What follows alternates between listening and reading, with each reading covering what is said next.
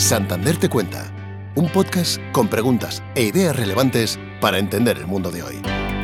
Diversidad funcional y neurodiversidad, todo lo que aún nos queda por hacer. Con motivo del Día Internacional de las Personas con Discapacidad, Marta Gallardo, del equipo de comunicación externa de Banco Santander, habla sobre cómo crear espacios profesionales donde el talento y las distintas capacidades convivan y se desarrollen con dos empleadas del banco e impulsoras de la red Enable, Elena Gómez, especialista de grado 3 en Global Transaction Banking en el área de negocio, y Angélica Partida, Data Scientist en Santander Corporate and Investment Banking. Comenzamos un nuevo podcast de nuestros capítulos Santander Te Cuenta y lo hacemos esta vez de una manera muy especial, porque hacemos este podcast para celebrar el Día Internacional de las Personas con Discapacidad. Un día que es muy especial y que en muchas empresas, como por ejemplo Banco Santander, lo van a celebrar con un montón de actividades que se irán desarrollando a lo largo de la semana y que se van a celebrar pues precisamente para hablar de inclusión laboral, para hablar de normalización y para hablar de la importancia que tiene el talento diverso para las empresas y también para las personas. Vamos a hacer este podcast de la mano de dos grandes compañeras, a mí me emociona poder contar con ellas hoy. Son dos personas que tienen una historia de superación, de esfuerzo personal tremendo y queremos que las conozcáis. Pero creemos que la mejor manera de escuchar y de conocer estas historias es precisamente oírlas de su propia voz. Así que, por favor, escuchar la historia de Elena. Nací en Cuellar, un pueblo en la provincia de Segovia, hace 47 años. Dos de mis grandes aficiones son el snowboard y la escritura. He publicado dos novelas. Firmar ejemplares en la Feria del Libro, al lado de escritores como Eduardo Mendoza, ha sido un sueño hecho realidad. En los últimos años he desarrollado otra gran afición debido a mi implante coclear, escuchar música en directo. Estudié químicas en la Universidad de Valladolid convirtiéndome en la primera persona sorda en terminar allí una carrera universitaria. Actualmente trabajo en Banco Santander como especialista de grado 3 en Global Transaction Banking en el área de negocio. Adicionalmente, imparto clases sobre medios de pago para el máster universitario Tecnologías del Sector Financiero en la Universidad Carlos III de Madrid. Mi sueño desde niña ha sido siempre ser independiente y conseguir aquello que calificaban como imposible, o al menos intentarlo. Frases del tipo, como eres sorda no vas a poder terminar una carrera, han conseguido el efecto contrario al desear, empujarme a lograrlo. No obstante, todo cambió al tener el implante coclear. Oír la voz de mi madre por primera vez fue maravilloso. Ni siquiera era un sueño ya que no podía imaginar que existía algo tan dulce. Descubrir los sonidos, la música es increíble, el mejor regalo de todos. Reconozco que me he encontrado muchas barreras a lo largo de mi vida profesional en mi caso, al no ir, no me convocaban a reuniones multitudinarias, ni me desplazaba por trabajo a otras zonas, ni asistía a eventos, ni dirigía equipos. Esto provocó un estancamiento en mi desarrollo profesional. Estaba convencida de que era capaz de hacerlo, pero no me permitían intentarlo porque ya habían decidido por mí que no podía. Afortunadamente, encontré un lugar aquí, en el Santander, fijándose únicamente en mi potencial, carrera laboral y conocimiento. Estoy feliz de haber encontrado un lugar donde mi yo como persona está en primer lugar. Elena, esta es tu impresionante historia. ¿Cómo estás? Hola, encantada de estar con vosotros. Muchísimas gracias por invitarme y por dejarme compartirla. Bueno, la verdad es que todo lo que nos has contado es espectacular, es impresionante. La verdad no sabría por dónde empezar, pero simplemente la experiencia de haber escuchado por primera vez eh, la voz de tu madre me deja sin palabras. ¿Cómo fue este momento? Un acto absolutamente inconsciente, se produce nada más nacer, sin embargo tú tienes el recuerdo absolutamente vivo. Sí, y además creo que soy afortunada por ello. Me conectaron de primera vez, estaba concentrada en eh, los sonidos, porque claro, de no oír nada, empezar a oír, pues mm, oía sonidos raros, no identificabas, y de repente oigo por detrás a alguien que dice, Elena, cariño, y ya fue como, es mi madre, ¿sabes? O sea, la estoy oyendo y empezar a llorar, a llorar, a llorar, ya no parar. Entonces, para mí ha sido mm, impresionante, o sea, no se puede describir. Estamos en la semana em, de las personas, en la semana, en el Día Internacional de las Personas con Discapacidad, y a mí me gustaría, porque estamos hablando constantemente de inclusión laboral, de desarrollo, de progreso, de talento, pero no estamos hablando quizá de normalización, cuando quizá la palabra normalización es tan o más importante que las demás. Yo creo que es la palabra clave. Para mí, mi objetivo es que esto no tenga sentido en cuanto a que nadie, yo no me esté distinguiendo por lo que soy diversa, por lo que soy diferente, por lo que me etiquetan como diferente. Para mí la más normal es ir a mi trabajo. De hecho, me sorprende cuando a las personas les sorprende que yo pueda hacer o no hacer algo. Por eso el tema de ser normal. No quiero que me faciliten nada, pero tampoco que me nieguen nada. Hay una cosa, Elena, que me ha llamado mucho la atención del testimonio que nos has contado, y es todas esas veces en las que te has encontrado a lo largo de tu vida con esas frases ¿no? de no vas a poder hacer esto, tú para qué quieres aprender un idioma, mm, tú no vas a llegar a... Cuéntanos cómo afecta a una persona que tiene pues, una mm, neurodiversidad o una diversidad funcional. Mucho más de lo que se imagina la gente. Una persona tiene que aceptar, una persona que es diferente tiene que aceptar primero lo que es, porque obviamente en un mundo no va a encajar siempre en todos los sentidos, ¿vale? Tiene que aceptar esa diferencia. Si el esfuerzo que supone para esa persona aceptarlo, luchar, perseguir sus sueños, intentar ser como los demás, añades una sociedad que no está preparada históricamente para que lo consigan, entonces ya supone un hándicap. Por ejemplo, yo cuando iba a estudiar una carrera, antes cuando vas al instituto visitas a una psicóloga. En mi caso me dijeron, tú por inteligencia puedes hacer lo que quieras, pero como eres sorda no vamos a poder terminar nada. Y en ese momento mi pensamiento es, pues voy a terminar una carrera, te voy a traer el título para que los que vengan detrás no les hagas ese comentario. Tu objetivo en la vida es abrir camino. Entre otras cosas, sí. Y perseguir la normalización. Eso es lo que yo, yo por ejemplo, voy con mi implante, yo tengo un implante coclear, entonces, para poder trabajar necesito conectarlo al portátil. Cuando voy por ahí andando en el banco, muchas veces lo llevo en la mano. ¿Por qué? Porque no me merece la pena estar colocándolo y descolocándolo. Y la gente se fija. La gente me mira como que, que tiene colgando, ¿vale?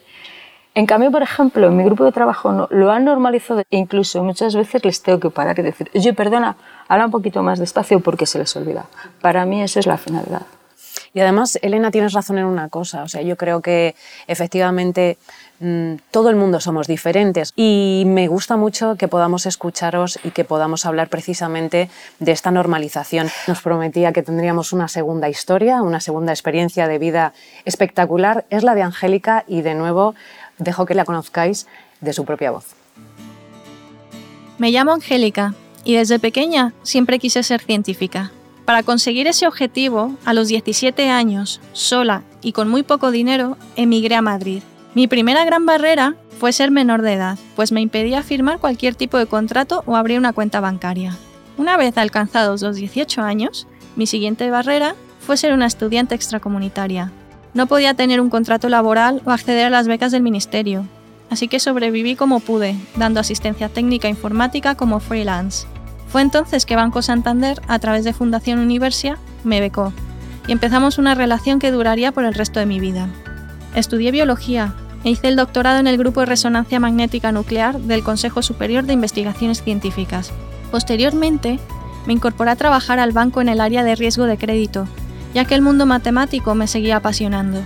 Mi estancia en ese departamento fue relativamente corta, pues llegó la pandemia y me ofrecí voluntaria para ayudar en la gestión tras mi experiencia como investigador en el área de la biomedicina. Fue entonces que dirigí la estrategia COVID basada en datos y modelos matemáticos. Esto ayudó al banco a localizar riesgos de contagio, adaptar los porcentajes de ocupación en los edificios y ver qué decisiones había que tomar para garantizar la seguridad de los profesionales en el grupo. Después de este trabajo sentí que me había realizado personal y profesionalmente y todo lo que viniera después ya era un añadido. Mi sueño se había cumplido. Cuando una característica condiciona de alguna manera el plano de lo social, puede parecer que hay limitaciones infranqueables, como puede ser la capacidad de dirigir equipos o proyectos.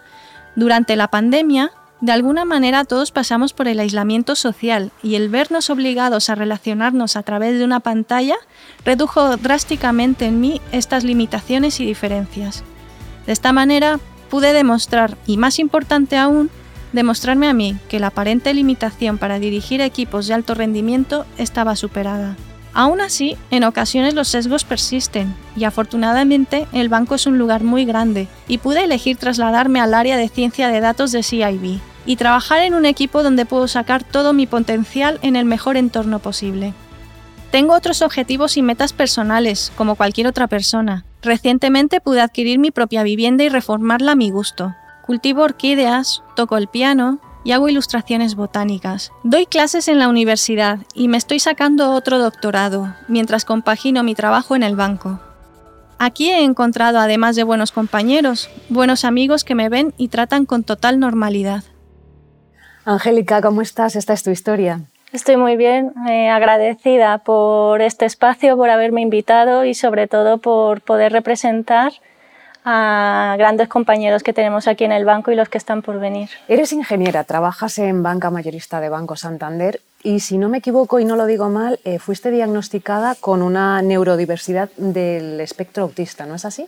Eh, efectivamente, de hecho, en el pasado yo no comprendía realmente lo que aquello implicaba y supe trabajar muy bien con eh, los aspectos positivos que yo tenía. Me focalizaba enteramente en el tema de estudiar, en temas científicos, me obsesioné con ello y, aunque en el plano de lo social fue un poco más, fui creciendo más a trompicones, el hecho de haberme desarrollado en otra fase pudo ser una ventaja para poder realizarme profesionalmente. De hecho, tú nos cuentas en tu historia, eh, bueno, a mí es que me deja sin palabras, quiero decir, igual que me dejaba la de Elena, la tuya, me deja sin palabras, es espectacular todo lo que has conseguido, el esfuerzo que has realizado, precisamente hablas de este sobreesfuerzo que has requerido en la vida, tanto a nivel profesional como personal, para alcanzar tus metas, ¿no? para superarte cada día. Y aún así nos cuentas que has seguido sintiendo eh, cierta discriminación. Efectivamente, a mí lo que me parece la discriminación es que las personas decidan por mí. Yo tengo el derecho y yo quiero decidir por mí y decir, esto no me gusta, no quiero ir por esta vía o esto sí que me gusta y quiero, seguir, quiero ir persiguiendo este objetivo temas tan simples como eh, personas que van, mm, compañeros de trabajo o amigos, a, un concierto de cualquier tipo o a una cena y directamente digan, mm, ni siquiera me lo comenten, ni siquiera me propongan acompañarles simplemente porque dicen es que va a haber mucho ruido, no te va a gustar. Y digo, ¿por qué a mí nunca me preguntan?